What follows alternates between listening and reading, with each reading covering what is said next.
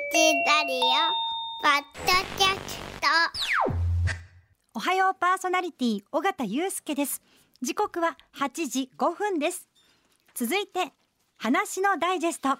さて、えー我々の公開生放送の日でもあるんですが9月18日は何の祝日かというと敬老の日でもありますよね。ね。えーまあ、親の長寿のお祝いをする一方でこれからの先のことも気になります。うん。えー江崎さんのところはご両親大体おいくつぐらえっといですか、母はもう亡くなってるんですけど、うん。父が80歳なんあで80か。そうなんですよ。これからどんな風になっていくのかなっていうのはうん。すごく個人的にも気になってます。ね、ん。うちもちょうど80歳でねあの父を亡くして母80歳、は最近ちょっとねあの物の覚えがねどうかなっていうのも出てきて体は元気なんですけれども、はまあこれから先のこともね我々世代気になりますよね、本当まさにその世代ですよね。ですよ。で今のまま在宅なのかな？それとも老人ホームなのかな？うんにしてはその選択どうすればいいんやろうかとか、ねその老人ホームを選ぶにしてもどんな施設があるのかとか、ね。あの疑問はつきません。で今日はあー基本の木のところを専門家の方に伺います。えコラムサイト介護の三つ星コンシェルジュ編集長荒牧誠也さんです。おはようございます。おはようございますようございますよろしくお願いしましよろしくお願いします。えー荒牧さんはじゃあもう介護でもバリバリのね長年の経験をされてきたかっていうところで言うと実はもともと関西電力にいらっしゃったそうですね。そうなんですが、はい。どういう流れきっかけでこの介護の世界に入られたんですか？あの2000年にね、はい。介護保険ができるということで、はいはい。で1999年うにん。会社の上層部から事例が出て、はあ。で介護の会社作れって。関西電力なのに介護の会社を作れと、子会社を、はい、それでそこから立ち上げて約10年間、はえー、10施設ぐらいを立ち上げてえーその中で経営と、まあ、実務もやってきたということですね。で関西電力を今離れられて。そうです。だからもはい。うじゃあ20年以上になってこられたわけですね。はい。ええ。ああじゃあ介護保険の登場とともにこの世界に入られて。でね、えー介護の三つ星はい。コンシェルジュというはい。サイトはどんなサイトなんですえか、あの基本的には有料なねあの老人ホームをご紹介するサイト。それからあの今大体900ぐらいのコラム介護に関するコラムが乗っかってるというサイトですね。はい。今ね有料なまあい。うところのね、優しい良い有料なんですけども、ええ。有料なってことは有料じゃないところもやっぱり潜んでるってことなんですか？あのまあそれはそうですね。ですよね、ええそこにいろいろな、だから差異があるわけですよね、はい。ええ。それがほら結構ニュースとかでね。そうですね、うん、え入ってみたはいいけれども、うん。うんこんなトラブルがあった、うん。金銭面のトラブルもあるかな、うん。うん入ってみたはいいけれどもその介護士さんににこんなトラブルがあったとかよくニュースで見るじゃないですか。ね。だから環境はいいけども入ってからその人間関係とかもどんな感じかなとか、気になるところいろいろですけれども、はい。でえこの介護の三つ星コンシェルジュどんなきっかけで作られたんです？あですからまあやっぱ介護10年間やっている中でおっしゃるようにいい施設、ああんまり良くない施設、ん。まあ、とんでもない施設っていうとのがんでもない怖い、えーございますんですけど、うそれをやっぱりどうやってこう紹介していこうか、うん。皆さんに知ってもらおうか、うんそれからまあ特にあの介護離職とかね、えーか親の介護で会社を辞めるとかっていうのがねあの時代で、はいあった時代ですんで、ええ。まあ、より良い情報を届けたいということで、であのまあ、転職しましたあのベーシスっていう会社プレジオグループなんですけど、はい。そこの社長に相談したらこの会社面白い会社でねほあ面白いことはやってみようやっていうことでー、ええやらせていただいてで社長のアイデアで今度サイトから、えー、2年前に飛び出して本ですね書籍。今手元にあるのがそういうことなんですね。はいそうですそうです。あ2年前なんですかこの本できたのが。はい。ええー有料老人ホーム三つ星ガイドとありまして、はいええ。これなんとなくちょっとどこかで見たような 想定ですよ。ねええあのミシュランさん、ね、そうですよね、はい。あの星の付け方も一緒ですよ、うん。でいいですか？ええそうです。うん、あの、はい。星の数でそうです。有料度がわかるという。はい。えでこれ、はい。あれですね。だから2021年、うん。2022年度版が今手元にあるんですが、はい。はい基本的には関西に絞った？そうですね。あのあの本ですえか今去年と一昨年は大阪市内北河内北摂、ん。阪神間神戸。はい。で今年は12月に発刊するんですが、はい。えーそれに加えて京都おのー。京都市京都市南部、はあ。それから八尾東大阪奈良、えー滋賀の一部。あ一気に幅が広がってますね。はいえーです。で老人ホームとサービス付き高齢者向け住宅って、はい。えーそのエリアで、まあ、実は2500施設ほどございましてね。えっと、ええそれはやっぱり私は多いなと思ったんですけれども、うんはい。それでもやっぱりまだ足りてない方なの？どどういうもんなんですか、うん。あのーまあ、足りてないことはない。ことはないですけど、はい。はえーただあの先ほどねおっしゃったように在宅から、うん。えーまあ、どこまで家で暮らして、老人ホームに移るかとうん。いうようなところがございますんで、えーまあ、多いといえば多いですしはい。まあ、足りないといえば足りない。で今ちょっとちらっとお話になったんですが、まあその親の住まいですね、はい。在宅なのかうん。老人ホームなのか、うーん。どのタイミングどういうタイミングで考えていったらいいもんなんですか？あのまあ、基本的にはねあの、まあ、その介護をする方、はい。まあ、例えば尾形さんでしたら、はい。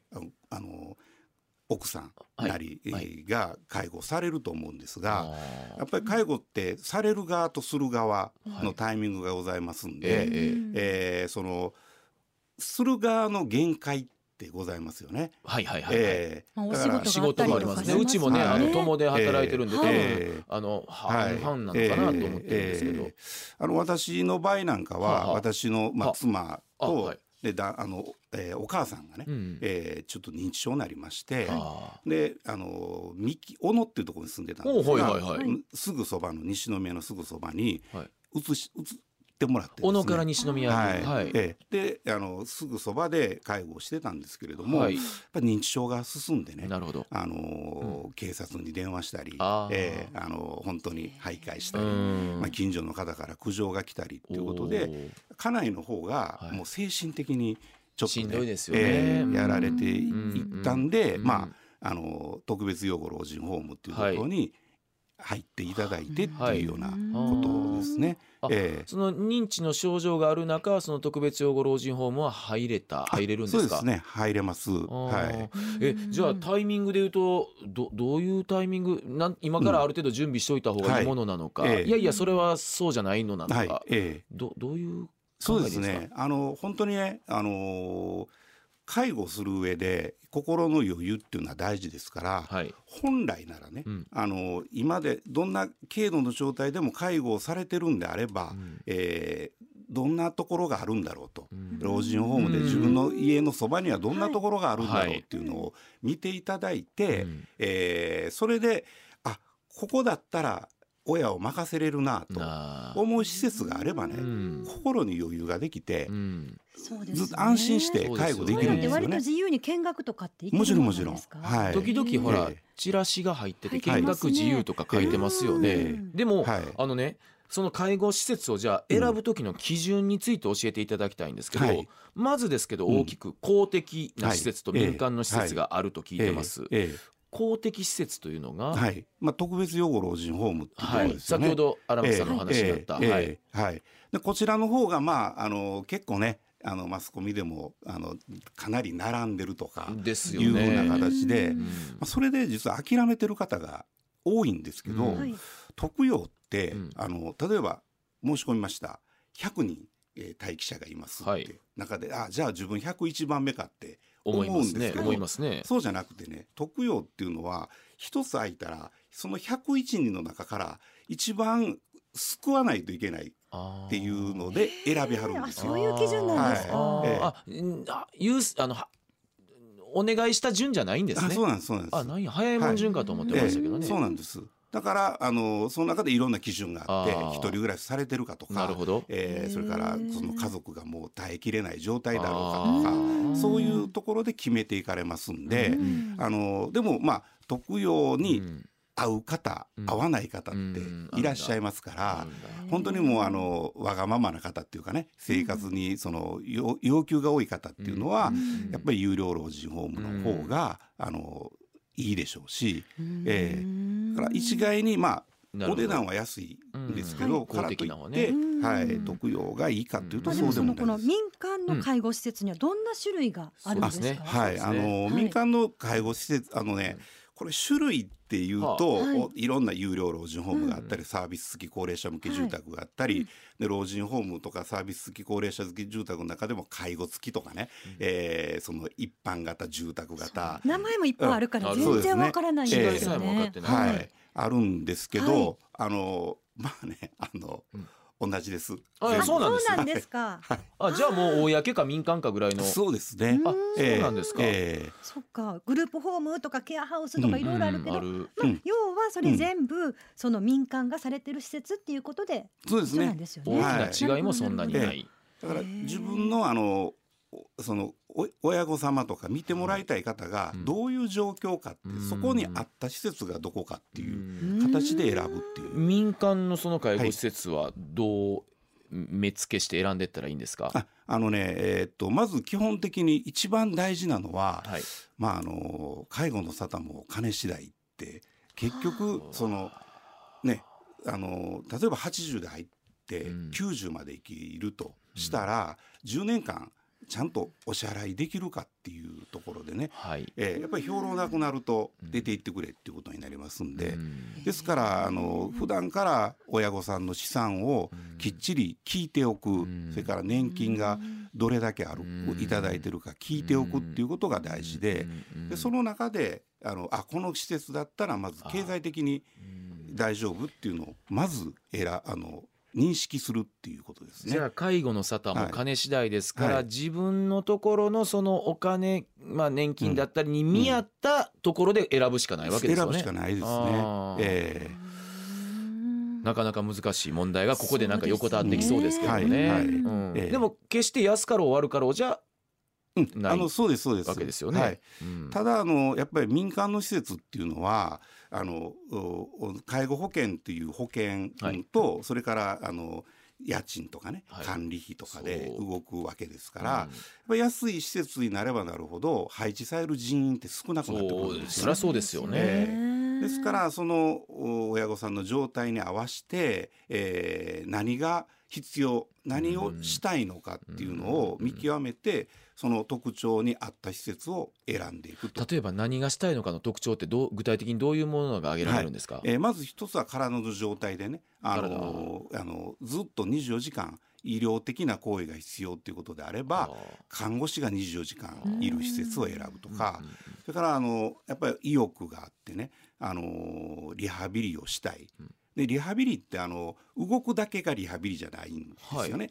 あの本当に人間ってやっぱり尊厳があるんで、うん。亡くなる寸前まで自分でできることはしたいじゃないですか。まあ確かトイレも自分で行けるんやったら行きたいうんうん。そういうことを意識して、うん。リハビリを計画をちゃんとうん。立ててくれる施設かどうか。はっていうようなこと、はであとは本当にあの食事とあかね、うん。あのやっぱ食べることが楽しみになりますので,、ね。えー食事に力を入れてる施設とか、そういうそのご入居者様のパーソナリティによってあの選んでいくというあの形ですね。なかなか難しい質問になるかもしれませんけれども、はい。だいたい最低どれくらいが必要で、はい最高というかまあね、うん。どれぐらいになるのかっていう幅ってどんな感じのもんなんですか、そうですね。あのー大体あのー特養だったらね、えーまああのー市町村民税払ってる方であれば、はい大体月11万から12万。公的な方でね、はい、公的な方です。11万からはい、12万ですね。12万ぐらい、うんはい。ええそれ食事とかも入ってる入ってるんです。か込み。はい。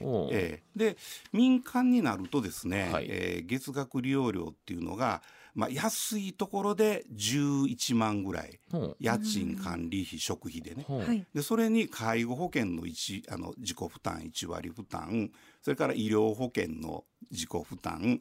それからあのあのおむつとかね消耗品代とかを入れると、えープラスうー4万円ぐらい。はい。だから15万円ぐらいがまあ大体ボトムっていう。ボトムボトムで、ですね、はいええボトムで言うとななんとなくこう平均値はどれぐらいのイメージ平均値はね、20あ二十数万円っていうところじゃないでしょうかね。二十数万、ええ、20万円の前半ですね。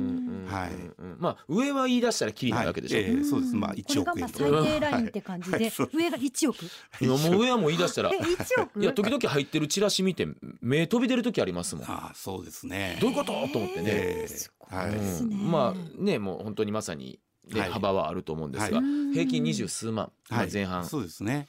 んどうですかね？この有料老人ホームうん。三つ星ガイドの、まあ、サイトも含めて、はい。あの本も出されてますが、うん。これではどういうところがはい。わかるんですか、えあの我々このあの星をつけるにあたって、はい。各施設からまあ重要事項説明書なるものをまあ情報開示しないといけないんで集めまして、はい。まあ例えばですけど職員がなんあのどれぐらいの暑さで、えー配置されてるかそれから職員のその離職率ですね。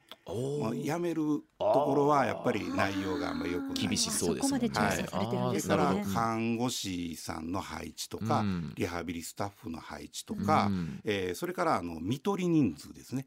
月月あのあのまあそのホームで最後まで、うん、迎える方ですね、ええそういうものとかあと情報開示とかつまり見取り人数が多いってことは最後までちゃんと面倒を見てくれてるっていうことにつながるわけですよね。そうですああなるほどで。そういうので全部重要事項説明書載ってますんではあ。それをこう点数化していってうん。であと日本住宅相談員協会っていうね老人ホームの入居を斡旋する団体がございまして、うん。でそちらの方がこの認知症に強いかとかアクティビティっていうのリハビリに強いかで接遇態度はどうかとか得意分野がわかるわけですか？はい、それをこう点数つけていって両方で星をつけていくというあれですよ作ね。あの重要事項説明書っはい。ていろんな業界にありますけど、はい。あれを結構読み込んで、業はい。あのー消化するのって結構難しかったりするじゃないですか。はいそすね。はいそれをでじゃあだからええプラの目えで手引き書みたいに評価してくれるってことですよね。えあなるほどな。ですからこういう本なり、まあ、我々のサイトを見ていただいて、うん。まあ、自分の近くの施設ですでね。金額的に合う施設を選んでいただいて、うん。そこに一回見学に行っていただく、うん。そしそれで基準を作っていただいたら、うん。あいい施設ってこんな雰囲気なんだなって分かりますんで、うん。他近所をその基準で探してもらうっていう。でもそれで言うとある程度やっぱり親が元気な時に一緒に行く方がいいんですよね。そうですね。見るのもね。ええ。合うかどうかって。ね、はい。もうちょっと元気がなくなってったり、はい。認知が進んでたりしたら、はい、本人の意見が、そうですね。ね。はい、もう本人の意見が反映されすぎるのもどうかってなるかもしれないけどね。ね。こんなん嫌やわもっといいのがいいみたいな言われたら ええ言うて、はい。ええ。年金の額と全然見合わないやないのなんてことになりかねないかなとは思いますけれども。でもどれだけこう年齢重ねても私は自分でできることは自分でやってもらった方がいいんじゃないかなって先ほどのね。すごはい。くそれ強く思うんですけどはいはい。その辺をその施設の方が手伝ってくれるうん。その加減っていうのとかもはい、ちょっと入らないとわからないじゃないですか。そうですね、はい、そういうのもやっぱ見学に行ってはい。他の方がどうなのかっていうのを見たりするとい。いってことですよね。その一冊目の方にはそはい。の見学時のチェックポイントとかね、そうですか。そういうのあ書いてるんですか？載っけさせていただいてあのそちらの太い方ですね。はいはいはい、え最初の方やつですね、ええそうです。なるほど、はい。ええ。あのーねよくそれこそチラシ入ってるやつ見たらうわこれすごいな高いなっていうのがあったりとかして、はい。その時に食事はこんな感じですうん。みたいな、もうコック帽みたいなのかぶってね、そういやあのいやそこまではええねんという、もうちょっとなん,、はい。なんていうか家の延長の、なんか定食のようなものが出たらいいなとか思うんですけど、うん。うんその辺の食事とかの塩梅ってどんな感じなんですか、そうですね。だから、まあ、食事はね私もまあこの年になってもラーメンとかね、はい。あの牛丼とか、ええ。まあ、ジャンクフード好きですうんし、食べたい時もあります、ええ。うん。あのそれは灘番とか行ったら、うん。あ 美味しいなってっていうのもあります。思いますけども。どっちも楽しみたいですよね。はい。毎日じゃなくていいよと、ええそうですね。まあそういうところを見るよりも、はあ。のホームによってね、うん。どれだけ食事を管理してくれるか。と言いますと？あの私の知ってるホームだったらこんな10センチぐらいのファイルにお客様一人ずつのあ。食事線が載ってるんですよね。はあ。で、えー、とこの人はこういう味付けが好き。だからサラダにはこのドレッシングかけましょうとか、まあ、もちろん介護になっていくわけですから禁忌食とかね食べてはいけない食材とか、えーあのそういうのもあるんです。で刻みとかっていうのもあるんですけども、まあ、そこまで管理栄養士とシェフが一緒になってやってるっていうところなんで。それは。なかなかの高そうですね。レベルというかねね。そうです。オーダーメイドになるわけですもんね。そうですよね。ええ。一人一人に合わはいせて。でも基本的にはそういうあのやっぱり老人ホームっていうのは、うん。大体あのまあ中から上ぐらいだったらそういうことはきっちりやってそういうものなんですか。まあさすがにねこのドレッシングがどうのこうのはまあね。やっぱり上の施設でないとないですけど、うん。うん。まあ、基本的にはこの人にはこのこういう食事っていうっていうのは全てあの、えーま載ってます。あのうんやってつけてはりますんでね。うん。あのというのもその食事っていうのが全ての根源になりますんでそうですよね。えー、3食ちゃんと食べれば夜中も寝てもらえる。あえーっていうようなこともあるしうん活動的なこともう動いてくれるっていうこともあるんでうんいかにその食事に力を入れてるかっていうのはあの全てにつながっていくってことですね。じゃあチェックポイントの中の食事面っていうのはウエイトを大きく占めるそうですね。と言って考えていいわけですかね。ええええそうですねんはい。あとどうですか、えーちょっとそろそろお時間も近づいてきてるんですが、この辺りがポイントですよとかこういうところちょっとあの頭に置いといたらいいんじゃないですか？とかはい。いうのを、まあ、例えばお金の準備も含めてですけれども、はい。僕は先ほど言いましたようにそのリハビリをねは。どこまでやってくれるかっていうのが一番の基準、はい。リハビリ。えー考え方で。もう本当にねあうん。のホームによってはうん。周りの施設があのあの理学療法士置いてるからうちも置いてますねんって平気で言う施設もあるんですよ。うん。じゃあそのどういう考え方でリハビリやってるんですかって言ったら答えられないいや周りが置いてるからっていう。なんですけどそうじゃなくてさっきも言ってた私のあうんの知り合いのが社長をやってる施設なんかは本当に先ほど言ったようにもう最後の最後まで自分のうん機能っていうのを残すためにどうやってリハビリしていくか,、うん。だから専門のリハビリのスタッフが、え1日週3回ですね、えー30分ずつ個別リハビリしてくれるとかいうようなところなんでそこの考え方を聞けば、ああの全てその施設がどうであるかっていうのは分かってくる。じゃあリハビリであったり食事であったりいろんな項目についてのどういうお考えかっていうまあちょっとした理念めいたものですかね,、うんそねそれがあるかないかっていうのは。はい、ちょっと基準になるかもしれませんね。ね。はい。えーさあでは最後にですねあー親の介護への不安を解消するためには、まず何から始めておいたらいいでしょうか？まずはあの親と会話をして先ほど言ったあの資産ね。あはい。がどうかっていうことですね。うん。でそれで、えーその資産に合うホームを見つけておくということが大事ですね。うん。ええ。なんかあともう一つそうお金で言うと頭金がとかいうのもよく見聞きするんですけど、ええええ。あれはどういうぐらいのものをイメージしておいたらいいんですか？それはねもう高いところでさっきも言いました。1億っていうところもありますし、はい。あの最近はもうゼロのところが多いです。そうですか、ええはい、あの高いところでももう月額月額で割ってくれてるところもありますんで、うんうん。ええ。あのまあ関西はまあ過半数がゼロ、まあ、半数以上はもうゼロ。あじゃあこちらのガイドに載ってるようなところでは結構ゼロのところが。あゼロのとこもありますし、違うのもあるし。うんはいでもそれはありがたいですね。ありがたいですね。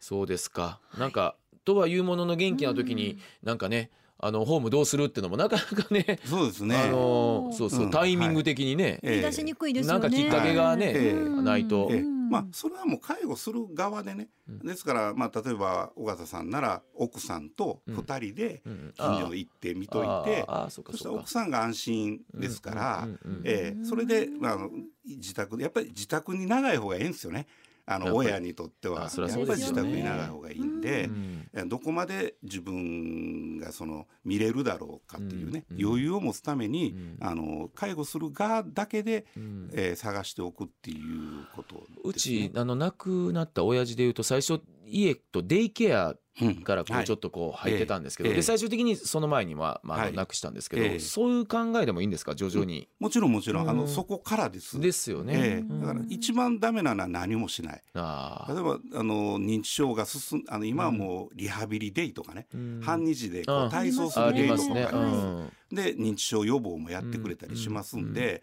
ちょっとなんかなんか認知来てるなと思ったら、うん。あの市町村に行って、えうん。認定を取って、あー。でそういうところから始めるっていうことですね。はい。えーわかりました、はい。えー本日はねえー介護の三つ星コンシェルジュ荒牧はい。聖也さんにお話を伺いました、はい。どうもありがとうございました。ありがとうございました。